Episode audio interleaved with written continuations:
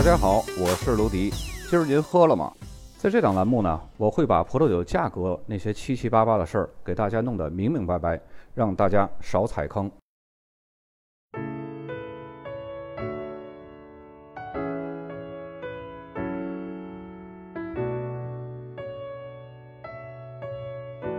本期节目，咱们来介绍一下意大利的西西里岛这个大产区。说起西西里岛啊，我们首先会想到黑手党。在意大利呢，黑手党一共有三个组织，分别是来自西西里岛、那不勒斯和卡拉布里亚这三个地方。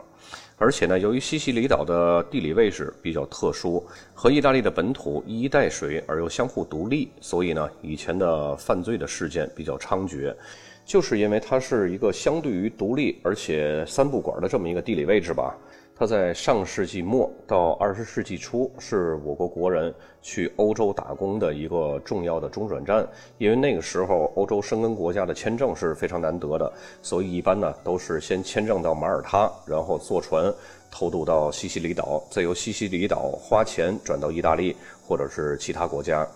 但是这些生意呢，并不是当地所有人都在做，大部分的老百姓呢，还是依靠自己的环境，本本分分地从事着农业工作和手工业。西西里岛是地中海最大的岛屿，也是意大利的一个自治区，更是意大利葡萄酒产量最大的产区之一，年产量高达八亿多升。跟邻近的南意大利内陆的四个省相比呢，西西里岛的葡萄酒风格自成一派。一般来说，一个地区的葡萄酒风格可以归于一类，但是这个原则呢，在西西里并不适用。这就很像法国的卢瓦尔河谷，没有一个大区级的统一风格。这里既有凉爽优雅，并且丝毫不逊色北部皮埃蒙特的埃特纳产区，又有象征永恒的玛莎拉酒，以及代表甜酒极致的潘塔利亚酒以及利帕里酒。每种风格都有源自当地细分文化和风土的鲜明个性。它们交织在一起，使西西里在葡萄酒领域独占一方风土。西西里岛周围的一众岛屿比较有代表性的有乌斯蒂卡岛、利帕里群岛、潘塔利亚岛、埃加迪群岛和佩拉杰群岛。西西里岛上的地形地貌非常多变，起伏的山地丘陵，沿海呢则多是平原地带。岛上活跃着火山埃特纳火山，这就是欧洲最大、最活跃的火山。而且西西里岛的渔业十分发达，农业呢也是以种植小麦、蔬菜、葡萄为主。由于这里大部分都是山地丘陵，葡萄园呢也就种植在这些起伏的山地丘陵之上。该产区呢是属于典型的地中海型气候，没有比这里更地中海的了。常年都是阳光普照，降雨量也比较适中，是十分适合葡萄的生长。东北部有着欧洲最高的活火山埃特纳火山。火山的频繁活动呢，为附近的葡萄园带来了富含矿物质的深色土壤，赋予埃特纳 DOC 等级的葡萄酒鲜明的个性。埃特纳产区的葡萄园大多呢都是坐落在山坡的高处，那里有着更凉爽的气候和更复杂的土壤结构，出产的葡萄酒呢更像是意大利北部皮埃蒙特的风格。产区的西部火山活动并不是那么频繁和激烈，但是同样也是影响着地区的特有土壤类型。在这些风土条件的综合作用下，这里不仅是谷类、橄榄和柑橘类水果的生长地，更是葡萄种植的绝佳之地。西西里在历史上呢受过很多文明的影响，腓尼基、希腊、古罗马、拜占庭、阿拉伯，如此多的文明在这里呢达到一种奇妙的和谐，从而形成了西西里岛特有的多元而包容的文化。众多不同的时代也给西西里带来了行政上很多不同的划分方式。其中，穆斯林统治时期呢，对西西里的行政所做出的这种划分，和它的葡萄酒产区这种特质是十分吻合的。所以，如今呢，谈到西西里岛的葡萄酒，也会分为中西部、东南部以及东北部来讨论。三个地区呢，恰巧以岛中心的恩纳市为汇聚点。咱们来把这三个部分逐一介绍一下。首先就是中西部，西西里岛的中西部地区是占整个岛产量很大的一个比重。这个地区呢，受到的是腓尼基文明和阿拉伯文明的影响，要多于希腊文明。这个地区的土壤呢以石灰质为主，从旅游角度来说，也是西西里自然风光最秀丽的地区。从首府帕勒莫沿着海岸向西行驶，会先后经过几个比较著名的景点儿：戈尔夫海堡、斯科佩洛礁石以及山海交融的海滩度假胜地圣维托洛卡坡。再一路向西呢，就来到西西里的一个重要的海滨城市，叫特拉帕。这里的海风气息比一般地方的海边更咸，因为在它的南边，萨琳纳是意大利最大的盐沼泽地。这个盐沼呢，就有点类似于盐碱地。盐碱地是什么都种植不了的，就有点像我们国家改革开放初期的那个天津泰达开发区。它之所以会选择塘沽，就是因为那儿就是一片盐碱地，根本没有利用价值，所以只能设立开发区和港口。那么，在这个海滨城市特拉帕呢？有一根缆道直接通往埃里切小镇，这个小镇是比较特殊的，海拔高达八百米，景色是云雾缭绕的。镇中心遍布着古老的教堂、修道院，还有塔楼，有“地中海上的瑞士小镇”之称。而且很多西西里的著名的甜食都是源自于此。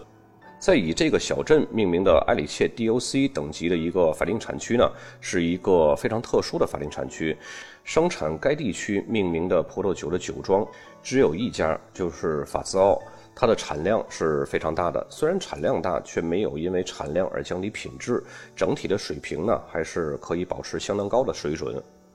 第二个部分呢，就是西西里的东北部，在东北部呢有两个重要的港口城市。卡塔尼亚和墨西拿这个地区呢，相对来说比较小，也是整个西西里岛上三个片区当中产量最小的一个。不过，由于它的特殊的风土环境，使它呢成为西西里新兴的高质量葡萄酒产区。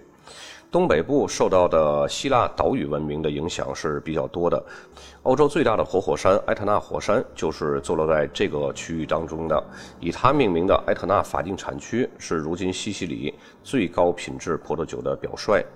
埃特纳 DOC 法定产区紧紧环绕着埃特纳火山的东北南三面，火山赋予了这个产区最鲜明的个性。人们把埃特纳称作“岛中之岛”，因为这里的风土气候非常特别，跟西西里的其他地区是截然不同的。这里的葡萄园都是位于海拔三百五十米到一千米，有着欧洲海拔最高的葡萄园之称。种植的黄金海拔是在四百到八百米，所以气候呢是相对比较凉爽的，酿出的酒具有突出的个性和复杂性，而没有西西里那种比较低海拔处的葡萄酒通常会有的浓厚的酒体。火山常年的喷发，使得这里的土壤含有充分的火山灰成分，结合着沙质土壤，使得很多的葡萄园不会受到根瘤芽的侵袭。埃特纳葡萄园当中常见的土壤有玄武岩、灰烬、浮岩，还有熔岩这些多种类型的，根据这个火山喷发时出来的这个岩浆。它这种土壤呢，锁水能力是非常好的。更重要的是，这些土壤能够为葡萄酒带来标志性的矿物质感，让埃特纳的葡萄酒可以脱颖而出。埃特纳 DOC 产区呢，还有一个超级版本，就是它的一个子产区。这个超级版本的子产区范围呢，仅仅包括米罗镇。此外呢，按照不同的土壤气候特征，埃特纳的法定产区呢，划分出了一百三十三个子区域，在当地呢叫做孔塔达，这就有点类似于北部皮埃蒙特大区的巴洛洛和巴布瑞斯科那个产区分出的 MGA，可以理解为顶级的单一葡萄园。这一百三十三个孔塔达呢，构成了埃特纳葡萄酒风格的拼图。这里出产的葡萄酒类型非常多种多样，有红葡萄酒、白葡萄酒、桃红葡萄酒、起泡酒。每次说这四种葡萄酒类型呢，我都想起来这个报菜名：红丸子、白丸子、溜丸子、炸丸子、南煎丸子、木须丸子、三鲜丸子、四喜丸子、鸽子丸子、豆腐丸子、鲜虾丸子、鱼脯丸子、川丸子。我就恨不得以后把这个葡萄酒也可以编排成这种罐口，这样呢就可以方便大家记忆了。其中这些葡萄酒类型的占比呢是百分之六十是红葡萄酒，百分之三十是白葡萄酒，百分之七是桃红，百分之三是起泡酒。生产红葡萄酒和桃红葡萄酒的主要品种叫黑马萨克莱塞，它是由桑娇维塞和白曼托尼克杂交而成的。这个晚熟的葡萄品种呢，很适合在相对于凉爽的高海拔地区生长。它有着独特的单宁，可以充分体现风土的特征，并且适合陈年。黑马萨克莱塞在不同的单一园里面表现出来的风格差异也是比较大的。但总体来说呢，黑马萨克莱塞酿出的葡萄酒颜色是比较浅的，单宁感比较强，而且非常细腻。酒精度也是非常理想，总酸度值也很高，具有浓郁的果味儿、樱桃味儿、花朵、肉桂、干的草本植物、烟草气息和矿物质感，酒体比较适中。相比用内比奥罗酿造的巴罗洛，以黑马萨克莱塞为主要品种的埃特纳红葡萄酒呢，往往会显得更加优雅。这就是因为和它一起混酿的葡萄品种赋予它的这个品种呢，就是黑修士。这个葡萄呢是黑马萨克莱塞最常见的混酿伴侣。黑修饰的意思呢就是黑色修饰，它的得名是来自于灌木一样繁盛的叶幕，看上去呢就像修饰的斗篷兜帽一样。说到这个修饰的斗篷兜帽呢，卡布奇诺咖啡的名字就是来自于这个斗篷兜帽，就像盖在上面的一层奶泡一样。大家看他们的这个拼法，嗯，就差结尾字母 O 前面的一个 N 字。那么黑修士酿出来的酒的颜色呢是非常深的，但是它的酒精度数比较低，单宁感也不强，和黑马萨克莱塞是刚好互补的这么一个性质。根据产区的法律规定，红葡萄酒和桃红葡萄酒必须要含有百分之八十以上的黑马萨克莱塞，其余则可以由黑修士来混酿。那么该地区的白葡萄酒呢，是以卡里坎特为主要品种来酿制的。卡里坎特的葡萄酒具有清新的柑橘类水果的香气，比如说柠檬、葡萄柚、橙子这些个香气。还有呢，就是比较清凉的植物气息，比如说薄荷，还有茴香籽儿。同时呢，葡萄园中的火山灰土质还为葡萄酒增加了很多的矿质风味儿。再接下来的第三部分呢，就是东南部，从卡塔尼亚往南就是属于西西里岛的东南部了。这里是深受希腊文明的影响，同时呢，这个地区呢也有西西里的第一个 DOCG 保证法定产区——维多利亚色拉索罗。说到这个唯一一个 DOCG 呢，还得从它的诞生地说起，就是维多利亚 DOC。维多利亚是西西里岛南部的一个 DOC 级的法定产区，它使用的都是维多利亚镇周边的葡萄来酿造的红白葡萄酒。自从2005年以后，维多利亚的葡萄酒呢就有点黯然失色了，因为他们这个大家庭里边最出色的大儿子维多利亚色拉索罗单飞了，变成了西西里岛第一个 DOCG，当然也是这个地区的骄傲。就好像一个教育质量偏低的一个乡村出来一个985大学的大学生那种感觉。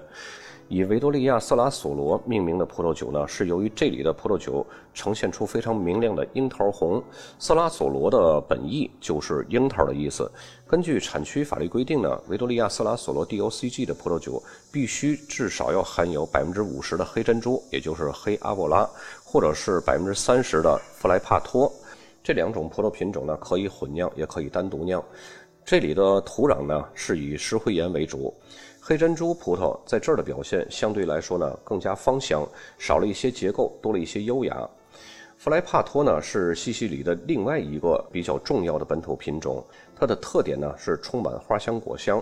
很多人认为这两种品种的混酿呢，比赤霞珠和梅洛的混酿更有着天作之合的魅力。如果年份要是比较差、不如意的话，葡萄的成熟度不太完美的情况下呢，则需要降级为维多利亚 DOC 来上市销售。西西里的酿酒史既古老又现代，它的酿酒文化最早可以追溯到西岸的腓尼基文明，以及公元前八世纪的东岸古希腊文明。早在荷马的《奥德赛》当中，就有过关于这个地中海第一大岛上美酒的记述。侵袭整个旧世界的根瘤芽也曾破坏过西西里绝大部分的葡萄园。此后呢，这里新种植的葡萄就以高产和容易种植的品种为主。在上世纪九十年代，由西西里地区的葡萄还有葡萄酒研究所牵头，政府呢开始大力扶植葡萄酒行业。导致了葡萄酒产量迅速增长，也导致了过分看重产量而不重质量了。产量多了，销量滞后，卖不掉了，就只能运输到其他的大区，充当调配酒来消化产量。于是呢，西西里的人们就在几年之后，终于认识到品质的重要性，开始新的技术摸索和新的品种培育。在新一代种植者的艰苦探索下，西西里产区终于走上了现代复兴之路。他们不再依靠赤霞珠、梅洛这些个国际品种，而是大力恢复本土的优秀品种。比如说，产区最具潜力的红葡萄品种黑珍珠，也就是黑阿沃拉，还有黑马萨克莱塞。前者呢是西西里岛最具有代表性的葡萄品种，能酿出丰润而且结实，并且呢带有成熟红色水果风味的葡萄酒。后者呢则是酿造埃特纳产区红葡萄酒和一些比较细致的起泡酒的原料。白葡萄品种呢，则有伊周利亚、卡塔拉托这些个品种，其中卡塔拉托用于酿造中西部产量最大的白葡萄酒。这种葡萄呢，大多是运到意大利比较凉爽的产区，用来给其他的酒增加葡萄酒的酒体。剩下的呢，大部分都是用于酿造玛莎拉甜酒。这些本土品种啊，在西西里不同的微气候当中，都得到了非常出色的展现。那么，在二零一二年，在意大利农业食品林业部的支持下呢，西西里法定产区 DOC 正式执行了。因为在此之前呢，西西里岛有各个不同的 DOC 法定产区，那时候西西里大区还不是法定产区呢，所以在这之前的生产的大曲酒呢，只能冠以 IGT 地区餐酒的等级。当然，即使它升为大区级的这个 DOC 了，也要遵守产区法律法规的相关规定。不符合规定的酒，依然只能冠以 IGT 地区餐酒的等级标识。西西里不仅是意大利最大的葡萄酒产区，拥有九万八千公顷的葡萄园，以可持续性为关键词的西西里，还是意大利首个进行有机种植的产区。它的有机葡萄园的面积占整个全国有机葡萄园的百分之三十八。说到九万八千公顷的葡萄种植面积，大家可能对这个概念呢有点感觉不直观。嗯，我给大家举一个比较直观的对比啊，它就相当于德国整个国家的种植面积，或者是非洲整个国家的种植面积，再或者是三个新西兰整个国家的种植面积。当然，我们有时候呢也会看到有一些资料上面写到它的那个种植面积是两万四千公顷。那个数据呢是专指 DOC 级别的葡萄种植面积，这里呢还会有更多的餐酒等级的种植面积。目前西西里岛呢一共有一个 DOCG 产区和二十三个 DOC 产区，四百多家酒庄，七千五百多个葡萄种植者。在这二十三个 DOC 法定产区当中呢，除了埃特纳 DOC 赫赫有名，还有几个比较有特色的 DOC 产区，比如说玛莎拉 DOC、潘塔利亚 DOC 以及利帕里马尔维萨 DOC。那么潘塔利亚呢，作为西西里大区最大的一个离岸岛屿，是盛产甜酒的产区。潘塔利亚这个名字呢，是来自于阿拉伯语，意思是风的女儿。整个岛屿是由火山岩组成的，地形比较崎岖，气候炎热，风大雨少，是这个地区的气候特色。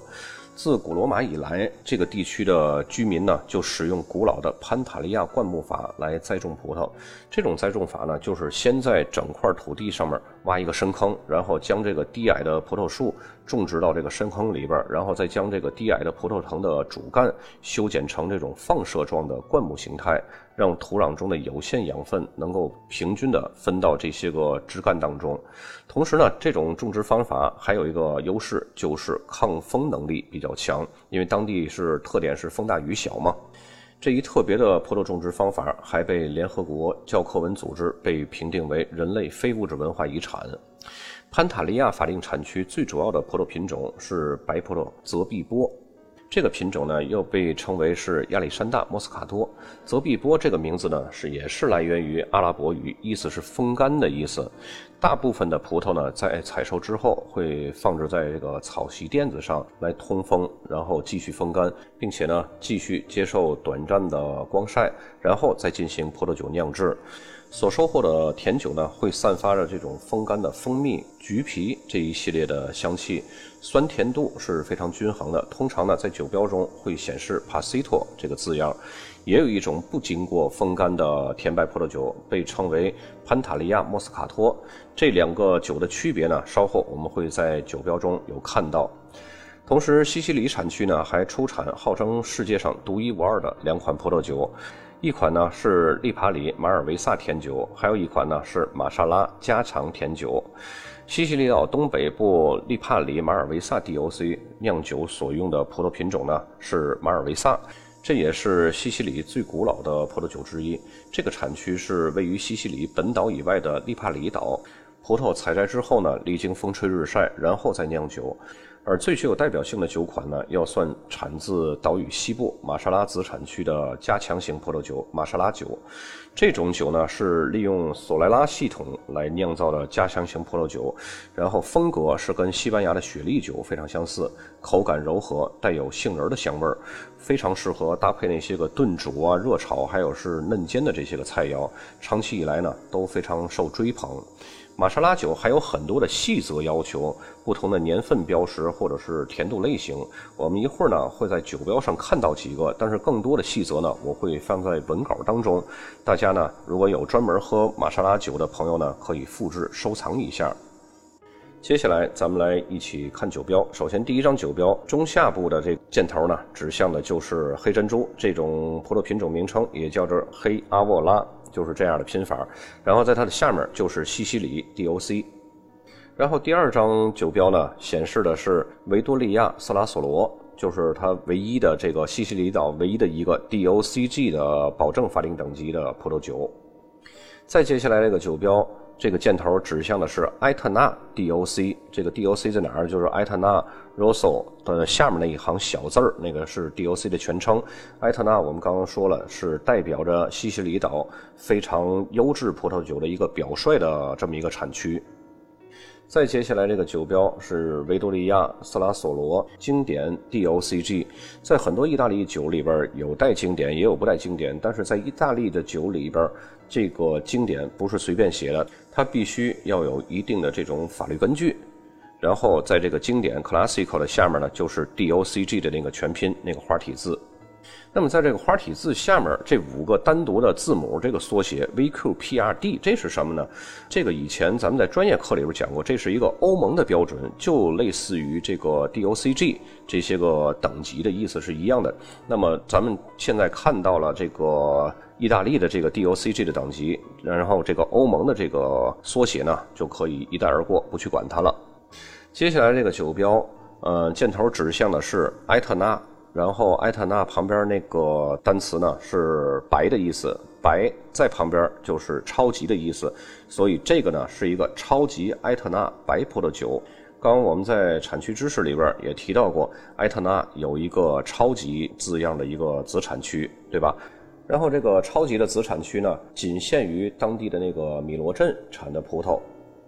再接下来这个酒标中部的这个箭头指向的就是利帕里马尔维萨。这几这三行大字就是利帕里马尔维萨，然后在它的下面那一串小字就是 DOC 的全拼，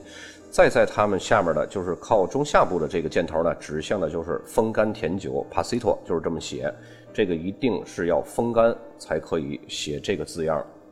再接下来这个酒标呢，也是利帕里马尔维萨 DOC，大家看那个酒标的上部就是利帕里马尔维萨，然后那一串小字是 DOC。接下来这款酒呢是玛莎拉。刚刚我说过，玛莎拉有很多的细则，然后这个上面呢也有其中的两个细则，咱们大家可以看一下啊。这个玛莎拉左边的靠上箭头指向就是玛莎拉，然后玛莎拉下面的这行字就是一九八八上面那行字呢，在右边箭头指向的就是在索拉拉系统要陈年五年以上才可以用这个 V E R G I N E 这个字样，然后在一九八八下面呢是珍藏。然后接下来这个酒标还是玛莎拉的，左边靠上箭头指向指向的这个就是玛莎拉，然后玛莎拉旁边的这个超级和 reserva 这个字样呢，在这儿不是代表超级和 reserve 的意思了，在这儿要是代表右边箭头那个显示的至少陈年四年以上，在这个索拉拉系统里边啊，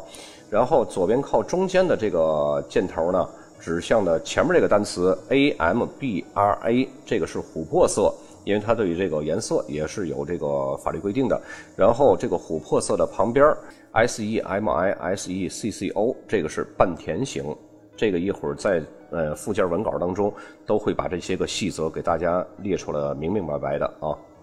接下来这个酒标，刚刚我们在说那个潘塔利亚 DLC 的时候，有提到过，它这儿呢有两种葡萄酒，一个是帕西托风干的葡萄酒，还有一个就是不风干的，用莫斯卡托直接酿的。那么这个酒标呢，就是没有风干的。你看它在它这个上面没有那个帕西托的字样，这个显示的是莫斯卡托呃潘塔利亚，这就是没有经过风干的一个潘塔利亚莫斯卡托甜酒。再接下来这个酒标就是刚刚也是那个潘塔利亚和那个相对应的，这是帕西托甜酒，是经过风干的。左边箭头指向的这个帕西托就是经过风干的，然后右边箭头指向的就是潘塔利亚，然后下面那行是 DOC。这两个潘塔利亚的甜酒，大家一定都要记得清楚，呃，因为这两个酒价格风干和不风干肯定是不一样。接下来这个酒标呢，就是。刚刚我们介绍那个出产了一个 DOCG 的这么一个以前的一个大产区，就是维多利亚 DOC，这个字是比较小的啊，大家可能需要仔细的看一下。再接下来这个酒标，这是埃里切 DOC，左边箭头指向就是埃里切，然后右边靠上箭头指向的是格里洛，这个是一个白葡萄品种的名称。这个格里洛在西西里岛也是非常著名的一个白葡萄品种。刚刚我们在产区介绍的时候也说过，这个埃里切 DOC 呢，它是一个比较特殊的 DOC，因为在整个法定产区只有一家酒庄，就是法兹奥酒庄。右下角箭头指向的就是法兹奥酒庄。